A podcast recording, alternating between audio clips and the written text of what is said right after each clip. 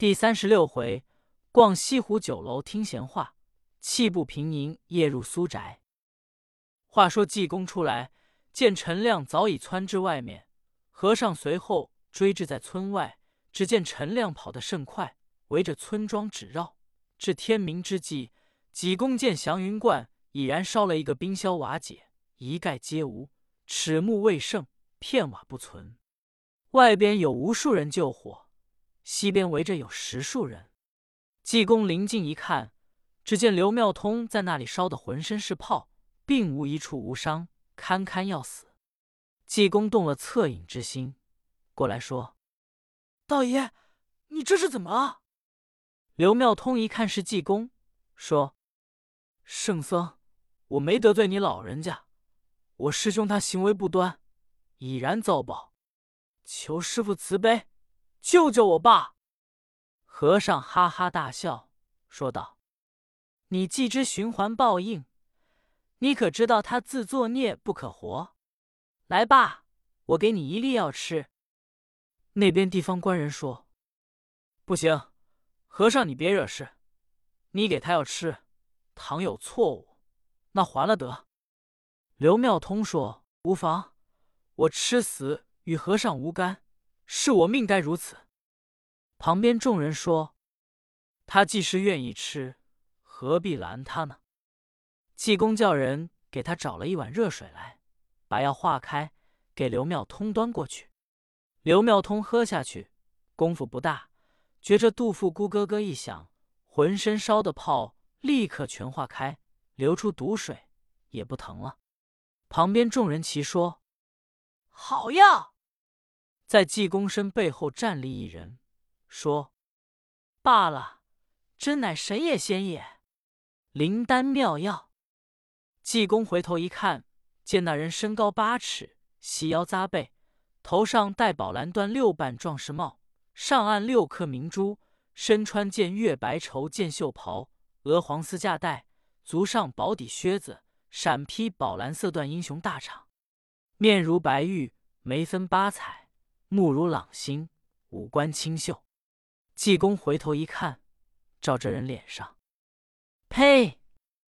震了一口，这人拨头就跑，和尚就追。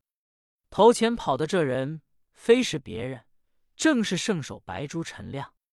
只因他被和尚追了半夜，好容易听不见草鞋响了，自己止住脚步，把白昼衣服换上，打算瞧瞧刘妙通是生死存亡。刚到这里来，见和尚给刘妙通药吃。陈亮一说好药，和尚回头一震，陈亮拨头就跑，和尚随后就追。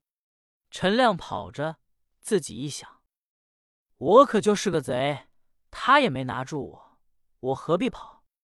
我问问和尚为什么追我。想罢，止住脚步，见和尚也赶到了。陈亮说：“和尚。”你为甚追我？和尚说：“你为什么跑呀？”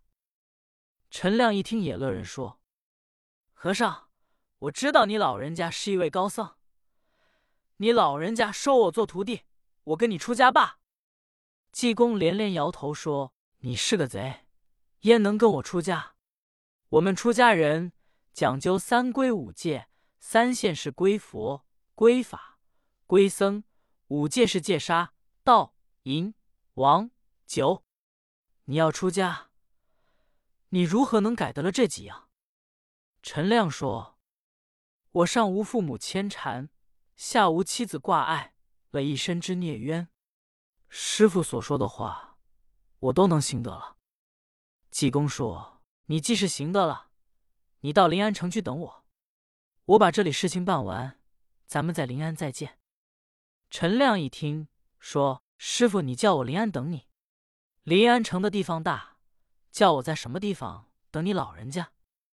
济公想了半天，说：“咱们在临安城窗底下见吧。”陈亮一想，必是临安城有这个地名，这才给济公行完礼，说：“师傅，我这就起身，直奔临安去等你去。”济公说：“你头里走吧。”陈亮告辞。也不到祥云观桥刘妙通，自己顺大路直奔临安。在道路之上，饥餐渴饮，小行夜宿。这天来到临安，陈亮本是初次到京，见人烟稠密，甚是热闹，就在钱塘门外天竺街找了店住下。次日由店中出来，打算要逛西湖，散步而行，见西湖上有冷泉亭，站在苏堤上四下观看，一眼望不到边。信步来到灵隐寺门首，见有两个门头僧在那里坐定。陈亮过去说：“二位师傅，这庙里的济公长老可曾回来？”门头僧说：“他没在庙里，时常不在庙的时候多，也许十天八日不回来，也许三五个月不回来，没有准。”陈亮听罢，转身回来，见人就打听，逢人便问：“借问床底下在哪处？”一逢人问这个地方，问了好几位人。俱皆不知，自己无法，心中一般，打算找座酒楼喝点酒，回头问问跑堂的。想罢，转身往回走，来到上天竺街，见路北有一座酒楼，字号是天河，挂着酒幌子，里面刀勺乱响，过卖传菜。陈亮进了酒楼，登楼梯上去，靠楼窗临街有一张空桌，陈亮坐下。伙计赶紧过来探母桌案，陈亮要了几样菜，两壶酒，自己自斟自饮，喝着酒。陈亮把伙计叫过来，伙计说：“大爷还添什么菜？”陈亮说：“不是添菜，我跟你打听一个地名，你可知道？”伙计说：“你说吧，大小地名我都可以知道。”陈亮说。这临安城有个床底下，你可知道？伙计连连摇头说：“没有这个地名。”陈亮也不往下再问，心中暗想道：“济公老人家不能跟我撒谎，没有这个地名，我哪里进去？”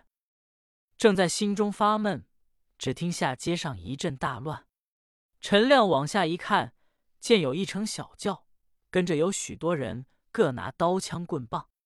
听轿子内有人哭，仿佛这个样子，大概是抢人。由西来往东去，陈亮站起来，瞧够多时，又见由西来了一人，浑身的血迹，跟着许多看热闹的，奔到这酒馆，在这楼下争争吵吵乱嚷。陈亮也听不明白，把伙计叫过来说：“伙计，这楼下方才进来那受伤的人，是被何人打的？”因为什么事？堂官说：“老爷，你老人家不是我们这本地人，要问这件事，时时可恼，令人可恨。你可见那位受伤的人？他姓王，跟我们长直的是磕头的弟兄，因为管闲事，路见不平，被人家打了。他们门外有一家邻居，姓韩名文成，开钱铺生意，只因把铺子荒闭了。”欠下苏北山员外二百两银，今日苏宅管家去要银子去。韩文成说：“等卖了房再还。”苏管家不依，带着人把韩文成的妹子金娘抢去做押，把韩文成也打了。那位王三爷多管闲事，要和人打架，被人家打了，来找我们掌柜的给他出气。这位苏北山是我们临安城内绅士。又是头等财主，结交官长，谁惹的了？陈亮一听，说：“这天子脚下，要是这样没王法，要到了外省，应该如何呢？这是恶棍，他在哪里住家？”跑堂的说：“在城内青竹巷四条胡同路北头一大房，门也高大，门外有四棵龙爪槐树。”陈亮听了，吃完了酒。会前一下楼，进城在青竹巷左右操了道路，各处一看，自己一会钱，做结账解，找了一座茶社吃茶，心中说：帝都之所有这样恶棍，我今既见就要多管闲事。今夜晚我到他家，把他一家人全皆杀死，也叫他知道天网恢恢，自有报应。想罢后，至天晚，吃了晚饭，找到无人之处，换好了夜行龙，把白天所穿衣服包好，斜插式系在腰间，